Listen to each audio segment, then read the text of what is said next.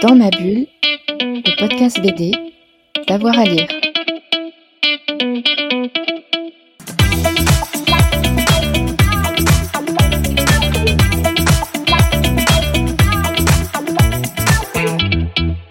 Bonjour à toutes et à tous et bienvenue dans ce nouvel épisode de Dans ma bulle, le podcast 100% BD du site Avoir à lire. Aujourd'hui, j'ai le plaisir de recevoir Ulysse et Gaspard Gris pour la bande dessinée Un monde en pièces.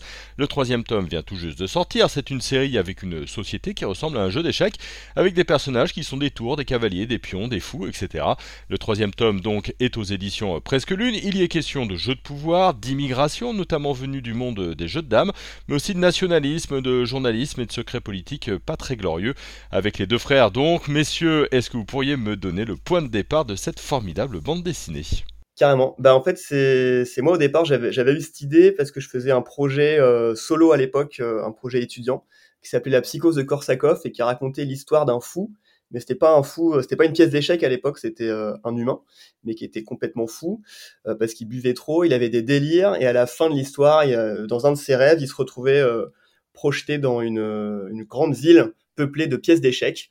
Donc c'était un gros délire où il se rendait compte à la fin qu'il manquait le fou dans, ce, dans cette ville et parce que c'était lui. Donc c'était la fin de mon histoire.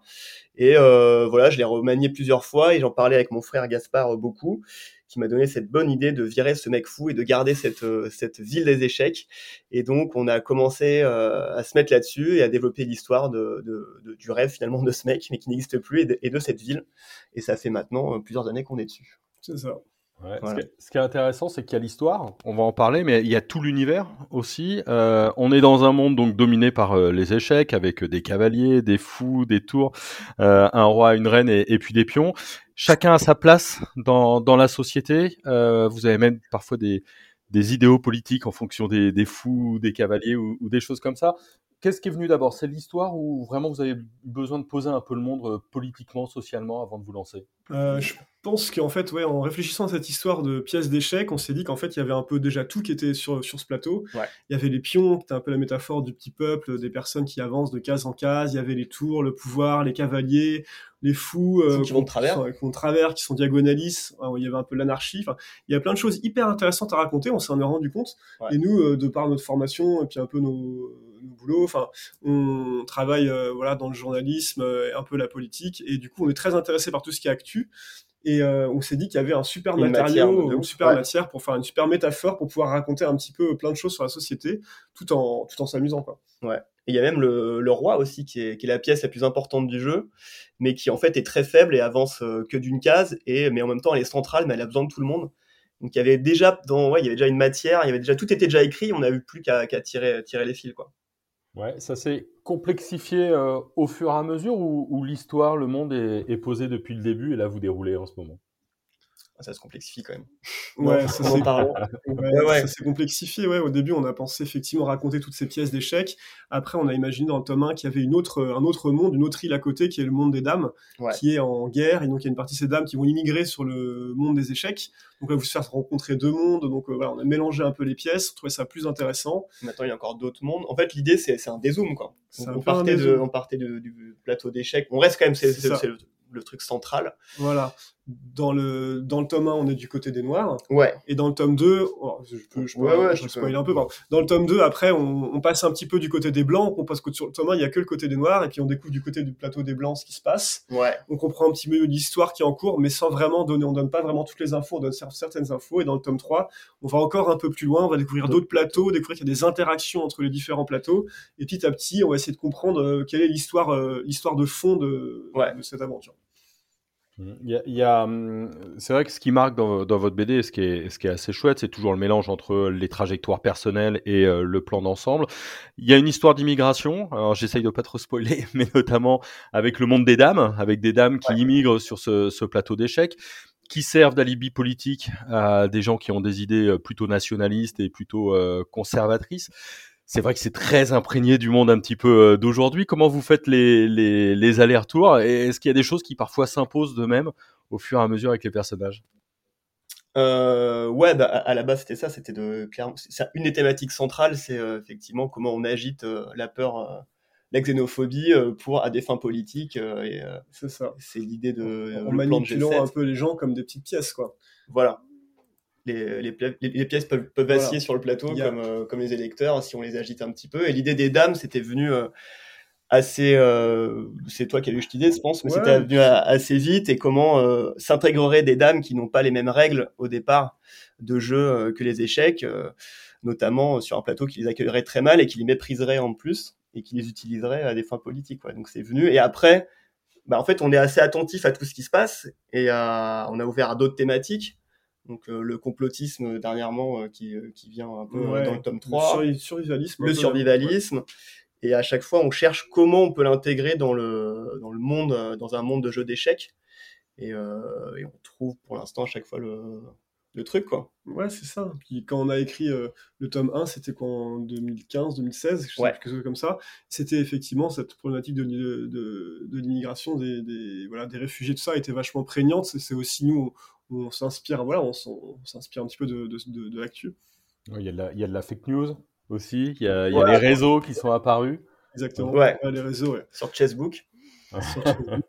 ouais ouais, ouais, il y a une grande euh, manipulation euh, avec des fake news euh, d'un plateau sur l'autre dans le, dans le dernier. Voilà, en fait, il y a, y a, une pièce qui est un peu plus maligne que les autres et qui a un plan qui, a un, qui, a un, plan qu'on va pas dévoiler là évidemment complètement et qui du coup petit à petit coup par coup mène sa mène sa barque et on découvre un petit peu cette pièce c'est un méchant mais c'est un méchant qui est un peu un des personnages centraux ouais et on découvre un petit peu où est-ce qu'il va en venir et il a toujours un peu un coup d'avance sur tout le monde quoi ouais, vu que c'était le jeu d'échecs, c'est un peu l'idée de s'amuser à ça. Tout le monde a, fait des coups en trois bandes euh, et, tout le monde essaie de manipuler tout le monde. Donc c'est, euh, pour, écrire une histoire, c'est assez, cool comme terreau aussi.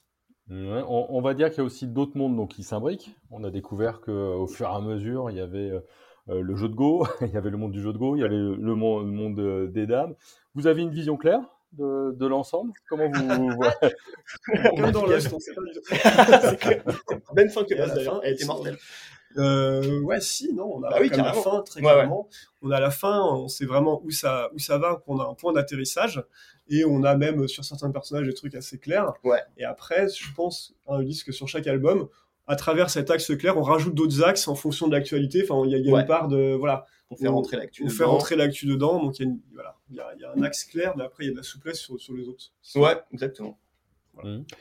Parlons un petit peu du, du dessin. Euh, tout est en noir et blanc.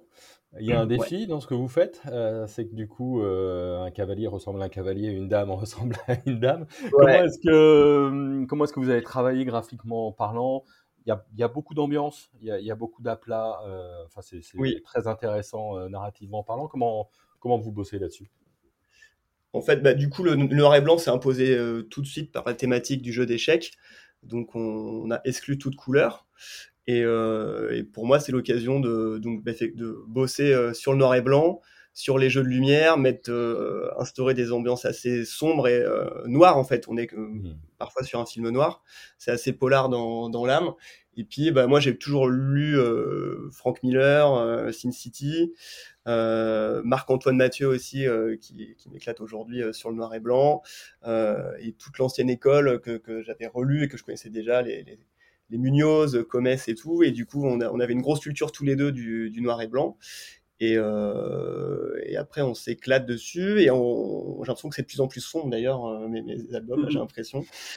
Mais euh, en, les regardant, ils sont de plus en plus épais. Mais euh, le noir et blanc, non, bah c'est, devenu une passion quoi. Maintenant, on essaie de tout, tout mettre là-dedans et je, je, je vois plus qu'un monde en pièces comme ça. Donc, ouais sais pas si j'ai répondu à, toutes tes questions. c'est très bien. comment tu as trouvé, par exemple, pour les expressions du visage ah oui. ou pour qu'on reconnaisse euh, les personnages d'un coup sur l'autre Quelles sont les techniques C'est un peu un défi. C'est vrai que toutes les pièces euh, sont interchangeables. c'est un peu l'idée, notamment les pions, euh, c'est des ronds. bah, c'est les postures, c'est des, des, des, caractères, et puis bah, j'essaie de trouver des caractéristiques, des, certains sont plus fins, certains ont des lunettes. je leur mets des, euh, des, pastiches pour qu'on les reconnaisse. C'est vrai que c'était un peu le défi euh, du départ, donc euh, j'espère qu'on arrive à les différencier quand même. Mais pour moi, c'est des postures surtout. Et, et, un cadre très urbain. On, a l'impression qu'il n'y a, a, pas de campagne. Il n'y a pas beaucoup de campagnes. On, a, on la découvre un peu dans le tome 3. Un petit peu dans le tome 3. Il, un peu. Euh, y a des déserts. il y a des déserts au, centre du plateau, mais euh, on est sur euh, ouais, une grande, grande ville. peu de forêt aussi. Il y a un peu de forêt. Euh, ouais, ben c'était un peu, on voulait une BD un peu, une ambiance un peu, Un peu polar, en fait. un peu polar, donc dans urbain, puis street aussi. On voulait Un peu street aussi, ouais, c'est ça. Et, L'influence de Sin City, là, Ouais. retrouve aussi Sin. City, puis on est tous les deux partis à New York, euh, on a vu, on vit à Paris, donc euh, ouais, on racontait un peu aussi euh, ce qu'on connaît, quoi. Un petit mot sur euh, vos personnages, notamment euh, Idis. Comment est-ce que vous la voyez et comment est-ce que vous les voyez? Parce qu'il y en a d'autres. Ah bah Idis, c'est celle qui, euh, qui, qui joue avec ses propres règles, en fait. C'est celle qui joue avec ses propres règles, ouais, c'est ça, qui arrive, sur un, qui arrive d'un autre plateau, qui a un passé euh, assez compliqué et qui doit s'adapter à un monde qu'il n'accepte pas vraiment. Ouais. Mais elle, elle se laisse pas, elle se laisse pas faire du tout en fait. Ouais. Et elle, elle joue euh, avec ses propres règles ou elle joue avec les règles des autres pour essayer de s'en sortir. Hmm. Et elle est obligée de jouer, de jouer un peu, de jouer un peu sa partie solo parce que elle, elle part, euh, voilà, Elle part de loin. Elle part de loin. Ouais. Et voilà, mais elle est quand même très, très intelligente. Elle a aussi de la répartie. Elle, Ouais. C'est marrante, quoi. Et, Ouais. euh, Elle est et voilà, et elle progresse comme ça dans, elle progresse de- voilà, petit à petit dans, dans l'histoire. Nous, on avait, on avait cette idée, euh, à un moment, c'était en- on avait parlé, quand, quand on écrivait euh, tous les, tous les personnages, euh, la Bible des personnages, euh, c'est une histoire de, de Corto. Et euh, alors, je crois que c'est Pratt qui l'a raconté dans, je sais, je sais pas dans quel album c'est, euh, qu'il avait pas de chance dans la vie et que euh, sur, euh, sur sa main, euh, sa Mhm. ligne de chance était tout petite et que du coup, il se l'est, il se l'est taillé au rasoir, il se l'est agrandi. Et on s'était mis euh, cette phrase pour Idis de quelqu'un qui a à, à la base une trajectoire très courte et qui, qui décide elle-même de, De la tracer, quoi. de la tracer et de faire euh, tout ce qu'elle veut et qui est un peu livrée à elle-même. Voilà, c'était l'idée de départ. Ouais, c'est c'est presque celle qui a le moins de plans euh, Ouais, pour, pour un jeu, euh, C'est vrai. pour, un jeu ça. de dame. quoi. C'est celle qui a le moins de tactique, finalement. C'est, c'est- elle est ouais, à la base, mais euh. Mais elle s'en sort. elle arrive quand même à s'adapter, même si c'est pas facile quand même. On est au troisième tome. J'imagine Ouais. qu'il va y avoir un quatrième. Là, vous nous avez un peu laissé en plan euh, à la fin du, du- du troisième. Il y en aura combien? Quatre en tout? Tout va se régler Parce que là, il y a beaucoup de fils qui sont, qui sont sortis, narratifs en tout cas. Ouais, voilà, il y a beaucoup de fils. On a la fin, on pense le faire en tome 4, mais on s'interdit pas de le faire en deux albums parce qu'on commence à avoir. on- là, on commence à en parler, on a déjà plein d'idées. Donc euh, 4 et peut-être 5. C'est ça. Voilà.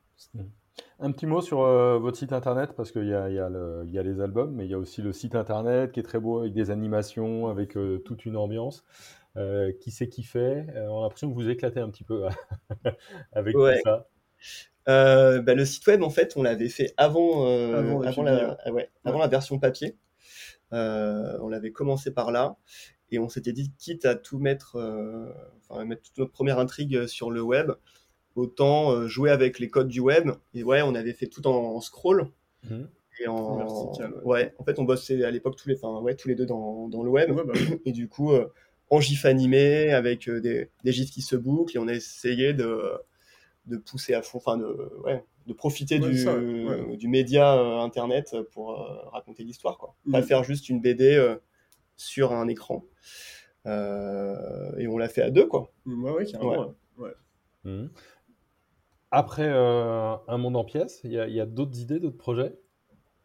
Alors moi j'ai un projet euh, solo que j'ai sorti euh, en septembre, c'est chez le même éditeur, chez Presque Lune, ça s'appelle La revanche des espèces menacées. Mhm. Et en fait, euh, c'est une BD écolo qui raconte. Enfin, l'histoire, c'est que les animaux en voie de disparition, en fait, ne disparaissent pas, mais elles se cachent pour préparer la revanche contre l'humanité.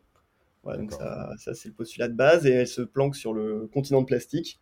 Leur chef, c'est le dernier des dodos, et on suit toutes leurs aventures pour essayer de renverser la vapeur. Donc ça, c'est sorti en avril. Donc euh, je fais ça aussi à côté. Et puis euh, toi, on, bah, on est sur le tome 4, quoi. Sinon, euh, Ah, on va moi, pouvoir ouais. mettre. Moi, sur le tome 4, euh, qu'on va, on va commencer l'écriture dans quelques mois, là, je pense. Ouais. Même bientôt. Ça marche. Eh ben, merci beaucoup à tous les deux, en tout cas. Merci à Bah, toi. Merci beaucoup.